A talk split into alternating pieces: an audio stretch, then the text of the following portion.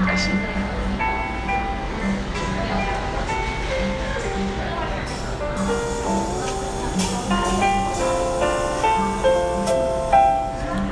亲爱的听众朋友，大家好，今天是六月十一号，礼拜三。那个，我今天要专访一位人物呢，他是目他目前是做美食外送员。那因为我追踪他的 YouTube 已经很久了，然后我觉得他的人呢，很有我们。南部高雄人的那种亲和的气息，哦，很阿萨里啊，很海派啊。那我注意他很久了，那我特别私讯问他说，能不能接受我的专访？这样，今天这一集是我人物专访的第二第二集哦。我之前在台南跟长安能先生聊得很愉快，今天啊，特别用一种轻松随性，但是又认真的心啊，来开录这个 Podcast 哦，第 EP 三十九。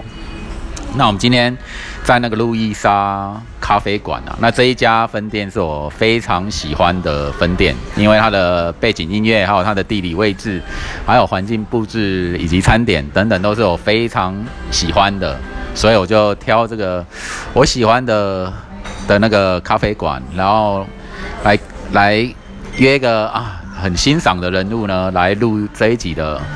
podcast。那我希望说，从各个不同平凡的人物当中呢，能够发现他们很真实又精彩的故事，哈，可能是感人的啦，可能是很重要的的一些讯息啊，一些有价值的讯息啊，可以让我们观众能分享啊，听啊参考这样子。那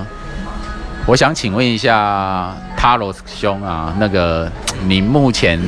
来讲哦，是做美食外送员嘛？哦，对。然后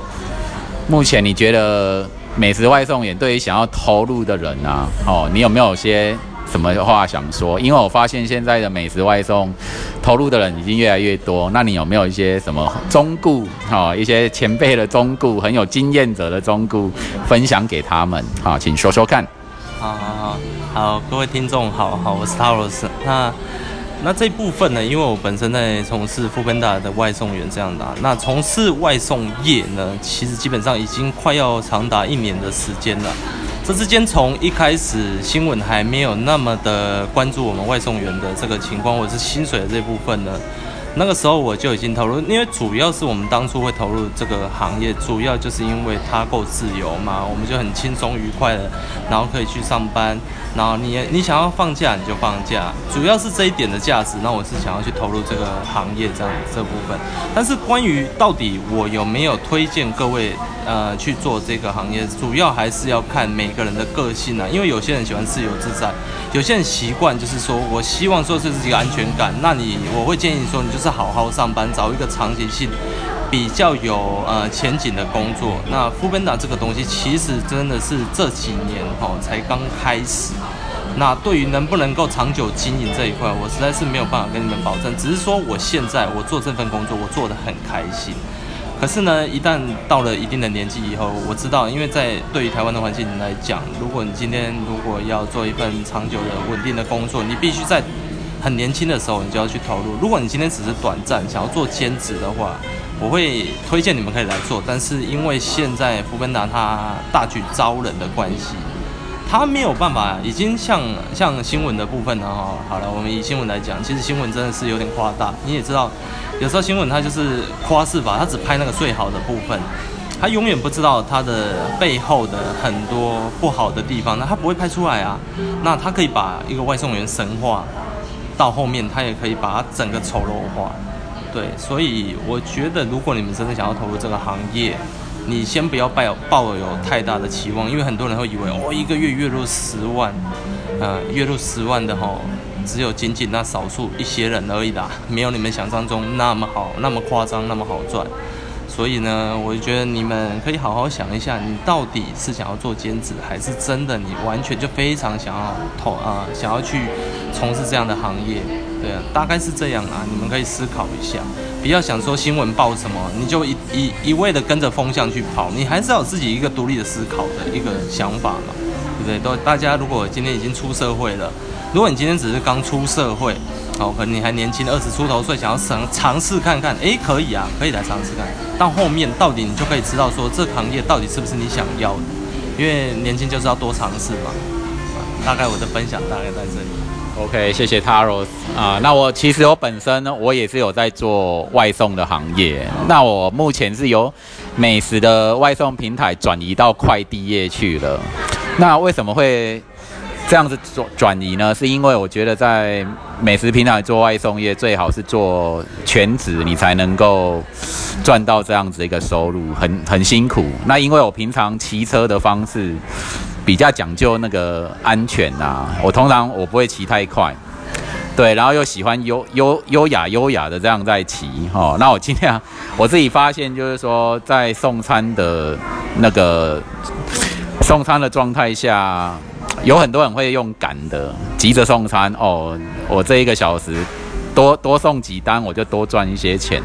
那我那时候我是没有这样想啦，因为我觉得还是先安全先最最重要。那我的车车速不会很快啊，对，然后就悠哉悠哉做，再加上我自己有别的目的啊。那其他的目的是说，我要了解当地的环境啊，当地的交通环境路况，稍微记一下各个区域的什么路名啊，以及大致在哪里，然后我就可以。就是一讲到什么路名啊什么什么，我我就可以知道在哪边，然后那边是长什长什么样子，什么情况，我就会去。那甚至我到外县市旅游的时候呢，我也是那个 Uber Eats 的 A P P 跟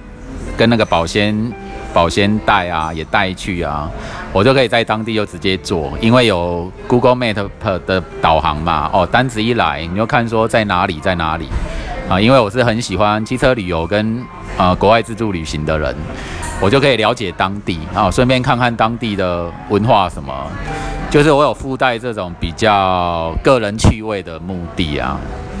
所以就就优雅优雅骑，所以后来发现各个县市我都有稍微去 run 过，然后后来想一想，就是觉得，嗯，就是有点足够了，我，所以我想要转移到那个快递业就。不太想那么累啊，因为有时候你背着大包啊，送送食物啊，送餐什么，很疲劳。嘿，我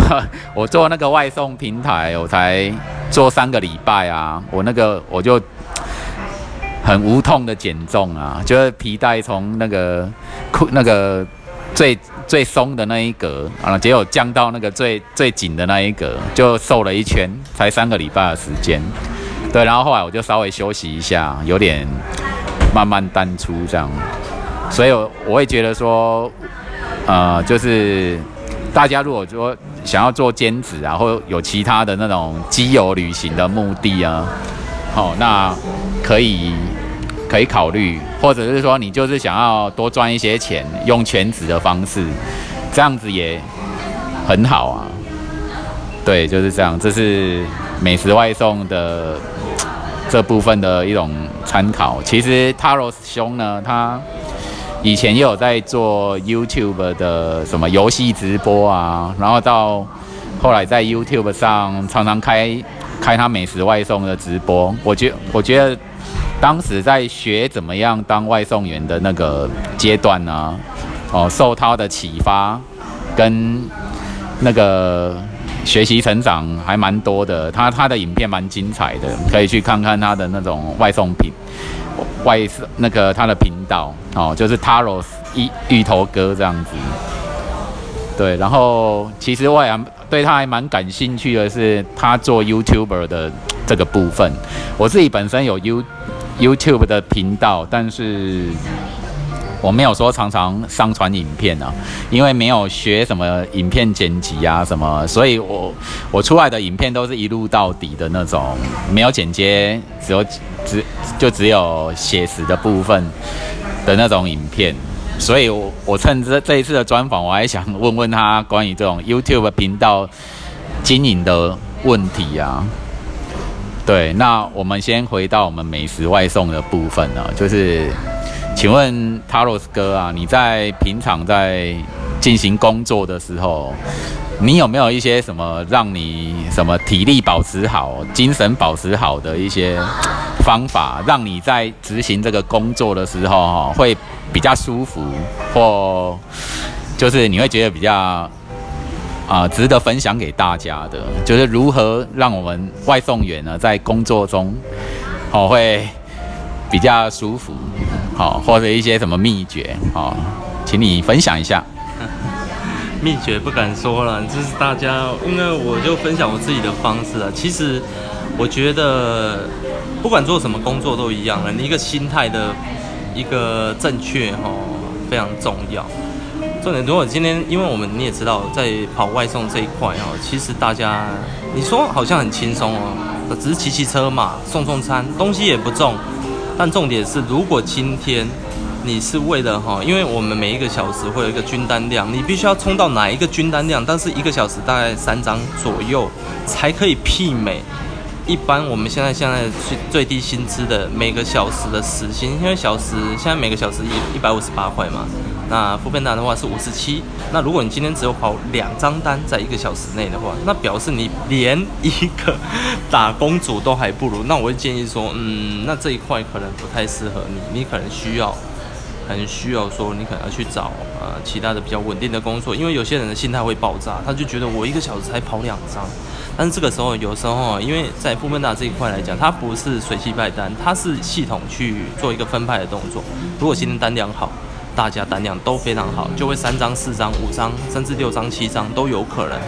但如果今天单量不好呢？如果持续了一整个礼拜，你受得了吗？你有办法承受这种薪水吗？啊，那我也只能跟你说，就是。你如果在工作上，你的心态一定要保持好了。你先不要想说你要赚多少，你先看到这个工作的价值在哪里。对，那我这个人平常我觉得就是说，你如果上班，你必须要先知道你自己的体力能够维持多少。一开始我会建议你们就是先跑个诶三四个小时，先尝试看看自己有没有办法长时间骑车骑成这样，因为长时间骑车吼。真的非常累，比一般的劳力活，因为那是精神上的累嘛。我你要一直盯紧荧幕，然后又要盯紧路况，也要注意三宝，然后你甚至自己有可能第第四宝。有时候外送也比较赶嘛，所以骑车会比较比较危险一点。我要老实说，那还有这一部分就是说你的精神上，我会建议大家一定要补充 B 群的。哦，还有你的专注度，如果你今天天生你的专注力不是那么好的话，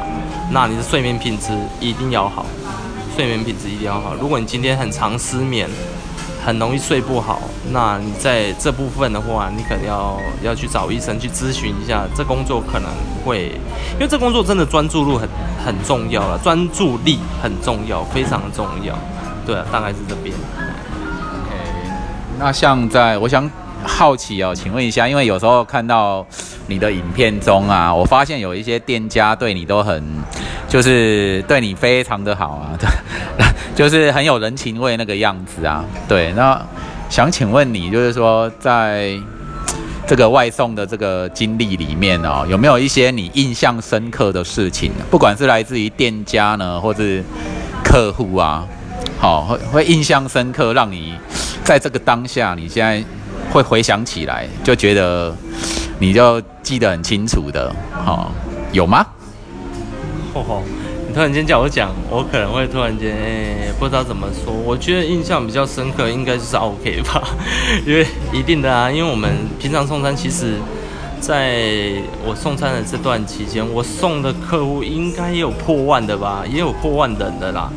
那比较印象深刻，通常都是 负面的部分。也可以说说看啊，负面的也好啊。可能有些客人他就比较觉得外送员就是一个低等的工作啊，低等的下人啊，真的就把你当做是一个下人。可能他就他就坐在一个桌子上啊，他就可能在大卖场里面的一个。我分享，我之前有遇过一个贵妇，好了啦，我只称她为贵妇，她卖高级高级厨具的厨房用品，他就坐在桌子上跟他朋友在那边聊天。然后我外送我到的时候，我就说你好，我是诶外送员啊。然后他就坐着，他也不理你哦，他就请你，好像服务员一样哦，请你把它放在桌子上。我就想说，现在是什么情形？我东西拿来，我就是放着，我就是要走。你现在好像变成我又要当充当一个服务员，但是我觉得大家不要有这种心态了，因为大家你你也辛苦，你工作辛苦了，我工作也很辛苦啊，大家彼此尊重是非常重要。哦，这一块我真的是非常要呼吁一下所有订餐的用户，我们非常尊重每一个人，但是在尊重你之余，也请你尊重我多一点，因为人是互相的动物嘛，对不对？鱼帮水，水帮鱼嘛。你有这个需求，我帮你送啊。但是你要尊重我啊，不是说我帮你送，你花钱是老大。哎呀哎呀，我觉得这样就不对了。我觉得这社会不会和谐。有时候不是说我们爱计较，是因为我们每天遇到那么多人，你可能是其中一个特别让我们印象深刻的。哇哦，你好没礼貌哦，哇塞，对不对啊？那如果是好的部分呢？我跟你讲，其实百分之九十八 percent，我 我能够说九十八 percent 的所有电商用户都是非常贴心、非常 sweet 的，就是说可能会去，一定都会跟我们说谢谢辛苦了，谢谢辛苦。我跟你讲，一整天我只要接到你这张单，谢谢辛苦了，我听了会有多开心。对啊，这是其实其实其实人真的还还是很可爱的。我觉得我们台湾人啊，其实还是善良的居多。但是呢，当然人多啊，树大必有枯枝嘛，人多必有，嗯嗯，你自己猜啊，这是填充题啊啊，反正就是这一块，我觉得就是还有小费的部分这一块，当然了，我个人是觉得小费哈是一种支持鼓励的力量哈，但是在亚洲社会比较不习惯给小费这一块。嗯，如果偶尔会给一下外送小费，也是会让我们开心等一整天呐。人家国外都讲了嘛，You really made my day 嘛，你让我一整天都很开心呐，对不对？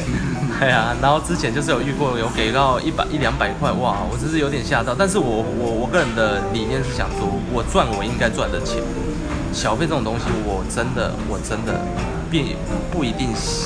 不一定是说一定要给，但是我就觉得我有赚到这个钱，你尊重我，我就觉得我的工作就有价值，我有付出嘛，对不对？这个为这个社会努力嘛，好，这大概是这样，谢谢。OK OK，对，关于这个部分呢，我我回想一下我以前在外送时候所遇到的客人，那关于店家的部分，我说我都不会去催餐呐，因为有时候店家也是很忙哦，那他。忙着在做做这个餐点啊，耗了很多时间。那我就是我的反应就是静静的等，不不催人家，因为别人也不是故意故意要给你拖慢的，就这样很自然的，所以我也没跟店家没有发生什么不愉快啊啊。然后有的时候客人会给我一点点小费，好就。就不过小费都不多啦，嗯，有有的就给我给我一点点这样。那有时候客人的眼神哦，我发现女生啊，哦有有很多的女生的客人容易，就是说，哎，可能是天生天性上比较亲和还是什么，就女生跟男生相较之下，就是。我都觉得蛮温暖的啊，光光是那种啊信任、感谢的眼神呢，然后又非常的柔和，或是带着他们的微笑，这个都是我此刻回想起来，我都挺感动的啊，也挺感谢他们的。对，所以我是觉得外送外送这件事，我我一直心态上都是很很单纯，不假多想，就是哦有什么程序来，我们就一步一步完成订单来，然后去取餐，然后再送餐啊。因为我发现有很多人在很多同事在那个那个讨论区上有很多的抱怨或者情绪啊，那我自己本身。可能神经粗一点，哈，就觉得越单事情越单纯越好，哦，单纯的把事情把任务做完就好，不要有太多的情绪。有人一天会发好多文在那个讨论区啊，啊，就代表可能内心有很多情绪上不是很平衡，哦，跟他所遇到的客人或是等餐时候的那个状况有关。那有一些很严重的，经常会上新闻，哦，什么双方大。对骂，甚至要叫警察，都几乎要有暴力的情况出来。不过我觉得都没有必要啦。大家以店家来讲，赶快出餐，赶快赚钱。那以外送员来讲，平安的抵达哦，取货取餐啊，然后送餐给那个客人哦，客人解决他目前不方便在外啊，在外买餐的那个不便哦，或是进去店里面的那个不便。对，就三方大家就是一种。同在一艘船的关系呀，大家单单纯纯的把这件事情办完就好了，哦，不要不要想太多，这样，好，越单纯我们就越容易平稳的达成任务，这样。对，关于外送这部分呢，我想说，好像一些呃，我们这一行的一些重点，那个塔罗斯也讲的也差不多哈。我我想以观众的角度呢。应该疑问也都还好啊，如除非你如果想要当外送员，就下去做，你就会知道了。哎，那以我个人本身的经验，我做做外送员刚开始的时候有疲劳到，那你疲劳到之后就会就会知道一些方法技巧，让自己不会那么累啊。比方说，嘿，你该休息的时候休息，该坐下来的时候就坐下来，然后不要赶，不要赶，这样。哎，因为我我发现，当你在赶的时候，你就容易发生危险。那平常睡眠也要充足，吃东西要吃好。我我的习惯是吃好再再出门再上路啊。那我刚刚听那个塔罗斯哥，好像都是先工作完之后，忙完之后才去吃。这一点我很佩服，因为如果是我的话，我可能会体力不济，精神不济，就就可能会有会会有一些事情出来这样。对，那外送平台这一块，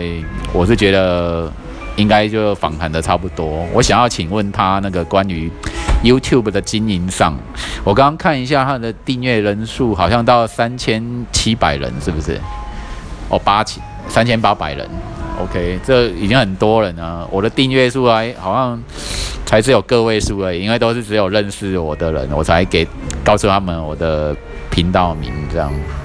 那我发现。查罗斯常常开直播，然后分享一下他当日哦，他他今天刚忙刚下班完哦，今天上班的一个过程。那我想请问一下塔罗斯哥，就是呃，你当个 You You YouTube 啊，是什么时候开始？然后以那个设备上啊，环境上，如果有人想要投入于这个。当当一名 YouTuber 啊，好，你会给他什么样的建议啊？请 Taurus 哥分享一下。建议哦，我不是一个很专业的，也不是说什么有好几万人订阅或是几十万人订阅。我只能跟你说，其实我当初在拍影片的初衷啦，哈。我有去看过所有人很多人的频道，他去教学，就是说，可能一开始投入 YouTuber，你到底是要保持的，一样的，我们要回归到像工作一样的一个心态。如果你今天心态正确的话，你不可以去想说要有什么得失心很重啊，你一定要哦，在几个月内一定要订阅人数到多少。有时候这种东西会变成是一种无形的压力，你变成说你希望靠它来赚钱。那你就压力非常大，但是我我觉得它是一个一个创作者一个创作者非常好的一个平台。如果你今天是喜欢创作，你喜欢拍影片，这是你的兴趣，我觉得你可以去投入在 YouTube 这一块，因为它平台非常自由嘛，你只要申请哦，有订阅者，等到一千人以上订阅哦，观看人数到多少，你就可以开始盈利，是一个非常好的平台啊。但是你一开始的想法，我希望你们必须要保持一个，我们就是尝试看看，好玩，重点是兴趣，你到底有没有兴趣在这一块？那你的先求有再求好嘛？你今天如果要放你自己的作品，可以啊，那你也不用说一定要学剪接这个技巧，剪接这个东西，我们一开始其实真的是研究蛮久的，我也是一开始我不会剪接啊，那我一开始的心态是什么？我就拍给我自己爽的。哎，他们，请问一下，你用的剪接软体是什么？有没有有一些软体你推荐大家的吗？推荐大家，我觉得最入门的、很简单的就是什么？就是手机啊，Final Cut 嘛，Final Cut 有一个软体叫 Final Cut。Final 是最后那个音。对，Final，F I N A L，F I N A L，Final Cut。或者是如果你是习惯用桌垫的人，哇，我觉得 Power Director 就是那个威力导演。哦，它也是非常入门的，因为我到现在为止我还是很入门，我还是一样在用那个威力导演的部分，因为它非常入门，呃，很快啦，对于新手来讲。那请问你有用过手机的编辑软体吗？有这样的东西吗？有手机编辑有，那这一部分我个人比较不喜欢用手机，因为手机荧幕非常的小。你也知道，如果在剪接上哈，其实它是一个非常细的工。你必须每一个片段在剪的时候，你要去把它放到最大。那以手机的荧幕有限嘛，除非你是用平板的，诶，平板我还可以接受，但手机真的没有桌机来的好用啦。我只能希望说，如果你今天一开始在做剪辑，啊，当然你如果是抱持一个好玩的心态，那你可以先用手机来去尝试自己的手感哦，去剪接的技巧这些。那我还是会希望说，你们先去看看其他人他真的剪接的不错的一些作品，然后再去慢慢的学习。因为毕竟我一开始剪辑的技巧就是这样学来的。对啊，可以推荐给你们。我注意到 Taros 哥好像没有上字幕哦，你有你有上字幕吗？我大部分的影片哈其实是都有上字幕。那至于你会看到我的作品上有些没有上字幕的部分，除了直播以外，没有上字幕的部分，就表示我的呃比较忙，有时候比较忙碌，真的没时间上字。那请问上字幕这个部分，你是用哪一个软体在在上字幕的？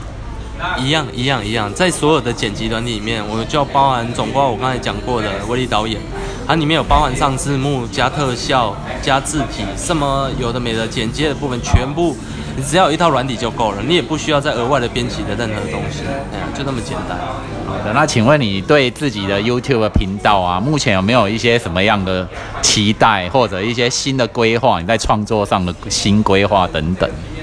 新的规划的部分，其实我目前还是着重于拍外送。的这一块题材啊，当然我知道有很多人就说外送，其实很多人在拍了外送的题材的人数很少。那因为我个人还是工作哈哦比较占占据我大部分的时间呐，所以我会以我目前人生正在进行式的的一个过程为主。那因为我实在没有其他的时间去经营我其他的可能 我我可能会有哪些兴趣。例如，哎，可能我想要去学一个音乐，一个哈，可能学萨克斯风，像我，我很喜欢萨克斯风嘛。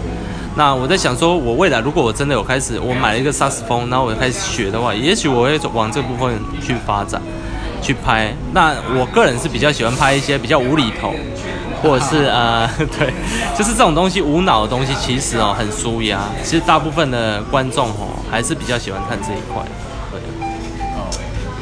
OK，因为会问 Taros 哥这个问题，因为我我也在想着我我 YouTube 是要不要有有一些新规划，真正的在投入，因为我目前只投入于 Podcast 这个声音的部分呢，因为声音这个部分门槛最低，那我用的 APP 啊，我顺便帮他广告了，那个 First Story 就很好用，我只要按一键啊，什么开始录音，然后再按一键又上传。走就好用，那无意中我自己是无意中开启了我的创作魂，就是当我开始使用它的时候，就是我每天都很亢奋。那亢奋是亢奋什么？就是说，就好像你有很多的东西想要发表，你有很多的话想要说，那有这么多的平台，然后你很好奇哦。其实我是对很多事物是。充满好奇心的人，哦，那我听了大量的 podcast 跟大量的 YouTube 的频道，这样子的人，对，然后就是说，所以我就很亢奋啊。那我昨天有挑战一天录十集的 podcast，然后都是不同的主题，每一集要十五分钟。然后都是由我自己一个人单口这样讲，懂那我也才发现说，原来我的我想要说的话是这么多，至少一百五十分钟，满满这样子。对，然后就是说，那关于 YouTube 上面，因为它有一点点技术门槛，比方说那个影像编辑的部分，那我自己的。啊，目前并没有桌上型电脑跟笔电，之前有有卖掉。那我会再买一部新的那个电脑啊，在以后再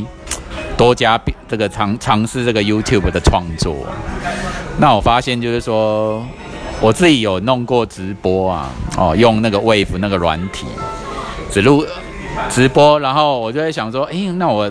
当下到底要说什么？还好直播间是有人哦，有三个人进来。那我是先唱了一首歌哦，唱一首以前会唱的英文歌，然后要稍微跟那个 听众朋友互动一下。那听众朋友是用打字的方式哦，可能会问问说对方是学生还是什么，稍微问一点点，稍微闲聊一下。那我觉得这种感觉还不错啦。不过我还没有没有对直播上瘾，我倒是对录 podcast 的上瘾。那直播的部分，我觉得就很好奇，因为我只有一个一个经验。那我想要请问 Taros 哥呢，是怎么样在直直播这么久哦，一个小时或两个小时的时间，你会去？就是说，在那个当下，你会聊些什么，或怎么样保持你这种说话的热情？对我都很好奇啊。直播对直播这部分呢，其实其实我觉得啦，面对镜头是需要训练的啊，就好像我一开始在拍我自己的影片一样。我在拍影片的时候，其实我看着镜头，我非常紧张。我很奇怪，我明明在家，我只是拿一个手机拍我自己，我非常紧张哎。为什么紧张的点在哪里？你知道吗？因为你知道会有人看。那重点是今天你必须要想有一个想法，说我就跟我之前我刚才做创作的一个一个初衷嘛。你先不要想说有人看这集影片，你只是拍给自己看，这样就够了。你要对自己说什么话？你要对自己说什么样的话？那。讲话这部分是可以训练的。我一开始讲话我没有那么清楚，我讲话是可能比较黏的。哎，Hello，大家好，我是大家基哥哥的的之类的，也不会讲的那么顺利啊。那也不会那么字正腔圆。我讲话就是非常的呃，可能不清楚，啊，也不知道我自己在想什么。呃，不不呃，其实啊的 Hello，大家好，我是 就很没自信。那你这一块是可以慢慢慢慢的去训练。那你从一开始你必须要先知道说这个影片你是拍给自己看的，你不要去想说有任何观众会去收看你的频道，完全不会。你不要去。去想这个问题，你就是单纯做，就是说，我就喜欢，哈，这件事情是做我喜欢做的事情。那关于直播这一块，当然是从我影片之后开始训练。诶，影片完以后，我习惯面对镜头，那对镜镜头拍，我就知道说，诶，我要讲些什么，啊，我可以讲些什么，诶，我应该要做一些，我可能不能讲些什么，因为有人开始会看的，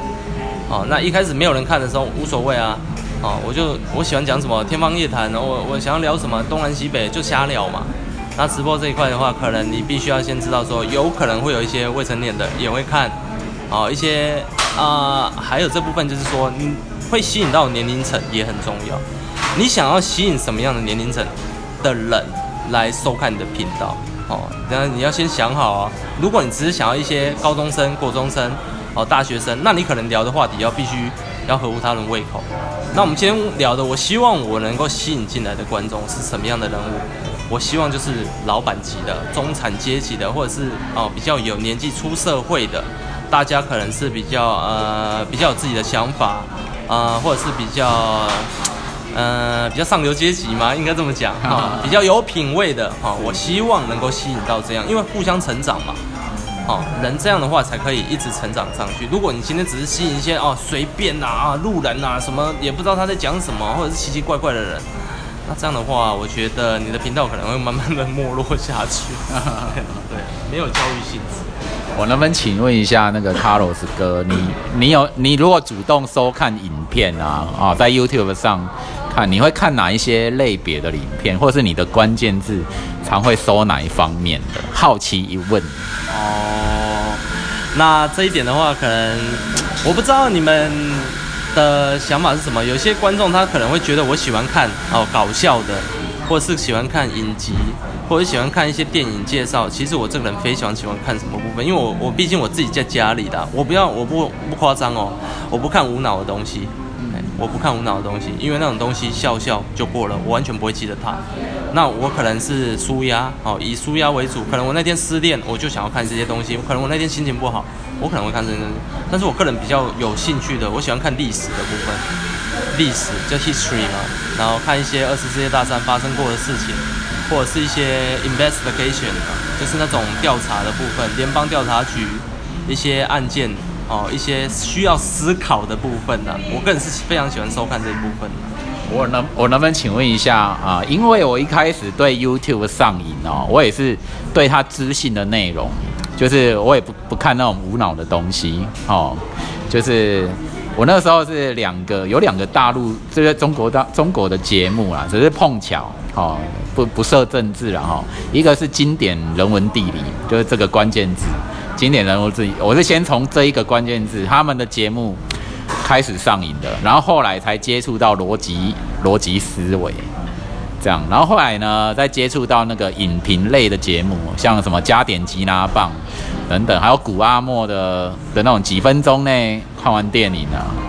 对啊，这个帕罗斯兄啊，目前都跟我点头称是，我知道这些节目他都有都知道，都有在看这样。对，然后从这些资讯的节目开始，那有时候我会听听音乐啊，或或看看什么第一手当地的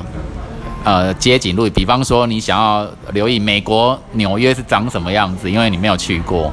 那我就会打 New York，然后 walk 啊 walk，因为现在那个什么 GoPro 啊这种运动相机、运动摄影机很流行啊，哈，然后就很多人会去拍你当地在走路的时候，或是骑脚踏车的时候，或是开车的时候的那种第一手影片。那因为我的立志，我立志就是要当那个世界公民啊，就是这个世界上的一些风景或是文化什么，要要我能够了解的地方，我就去了解，所以我就大量搜寻这种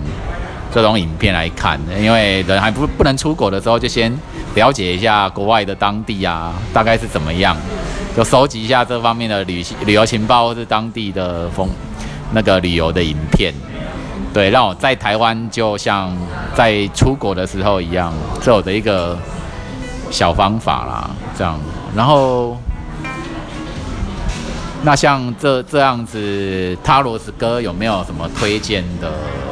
频道吗？还是关键字，或是关于 YouTube 上，你有没有一些特别的自己的想法想要分享出来的？YouTube 上特别的想法，就自己观赏看你什么频道吗？也对啊，或是你自己对 YouTube 上的一些心得感想。其实我觉得哈，嗯，每个人喜欢看的频道的性质不同。那我会觉得，如果你今天啊、呃你实在是看那些无脑的，或者是你觉得真的呃，你的你家第四台哦，好几十台你可能都看不下去。来，我跟你讲，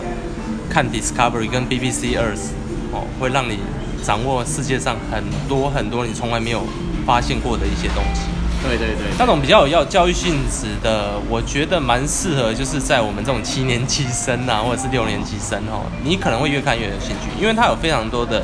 一个不同的特辑，它可能会有那种类似喜马拉雅山大健走哦，会有一个外国人哦，他去呃，就是去用践行的方式徒步走喜马拉雅山，这是一个非常大的创举了。当然，这是只有在 BBC 二十或 Discovery 这种比较有哦经费的情况下，它才有办法拍出这样哦比较特别的，或者是比较需要花费大量人力物力的一个一个节目啦。所以我真的觉得推荐可以大家可以看，因为之前在我还没有接触 YouTube 之前，我打开电视除了新闻哦，新闻我是看到后面我实在看不下去以后，我就会转到 BBC Earth 或者是 Discovery 或者是那个 Nation National Geographic，呃，那个国家地理频道，我真的觉得这三个频道 有非常多的不一样的节目内容，你们都可以去收看看看。OK，谢谢 Taros 哥的那个推荐啊。像我们刚刚聊到了美食外送平台的甘苦谈啊，还有 YouTube 的一些生态跟我们的一些看法。那接下来呢，我会比较想好奇一问那个 Taros 这种比较私领域的部分啊，就是说，而且我也也是我个人的好奇啦，就我觉得如果当一位外送员啊或外务员啊，在这个爱情的经营上啊，就是说我们有没有这样机会啊，去去认识到一些一些人，然后跟他有那种感情上的可能？不晓得你觉得这个是很困难呢，还是觉得这个是可以可以努力，就是还是可以照样经营的，或是有一些有一些诀窍啊，说哦，我们如果想要拥有爱情，还是说这个爱情很困难哦？我们会不会有一种错误、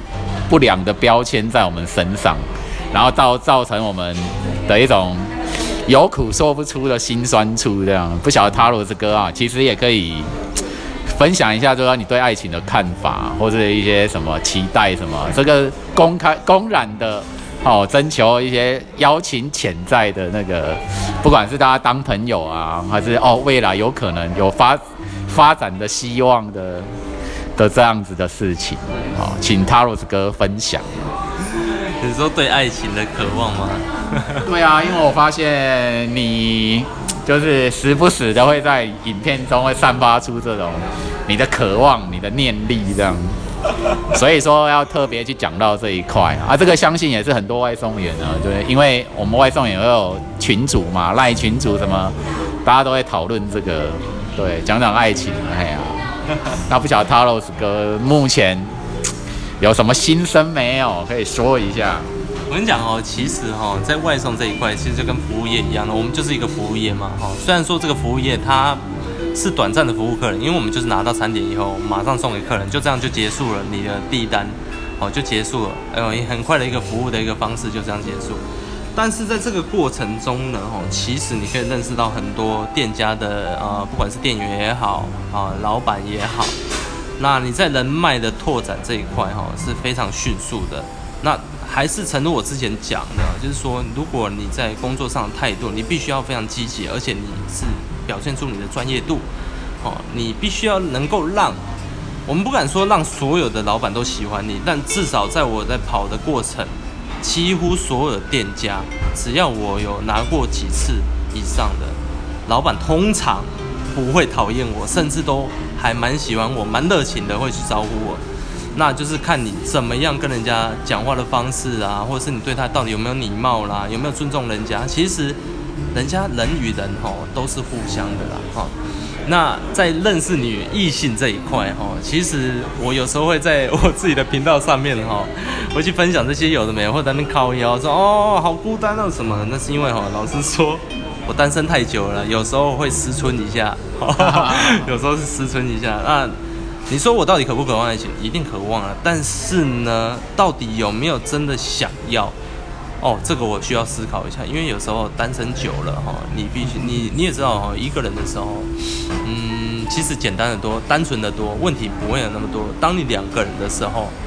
哦，其实问题就复杂了。哦，那到这个这个部分呢，还是要看你到底是有没有想要长久经营下去。因为到我们这个年纪，通常啦，哦，再来。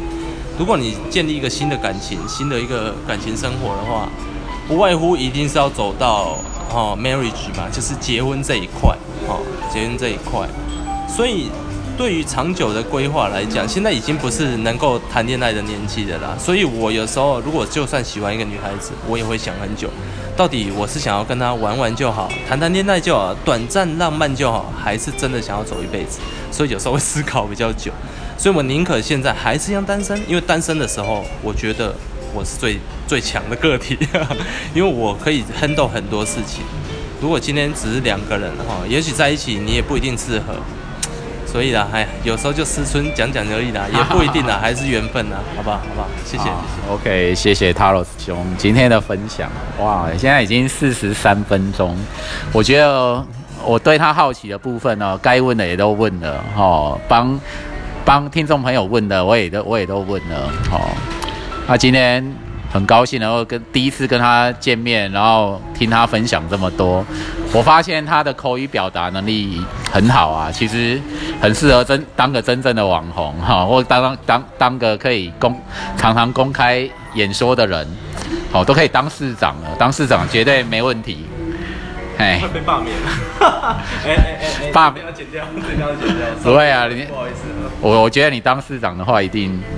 一定那什么，一定很多人喜欢，就是这样子。好，那大概今天节目也差不多到这里。那很高兴呢，真的能够访问到这么一位那个在地高雄人啊，在在地相亲啊，这种未来的网红啊，哎呀。那祝福他就是哦，工作赚大钱啊，哦，安安安全全、稳稳当当的完成工作，不会发生什么事意外或什么事情。对啊，然后能够遇到那个真命天女哦，建构未来一个美满的家庭。啊，那祝福他，也祝福我自己啊。哦，大概是这样。OK，谢谢你。谢谢谢谢好，拜拜。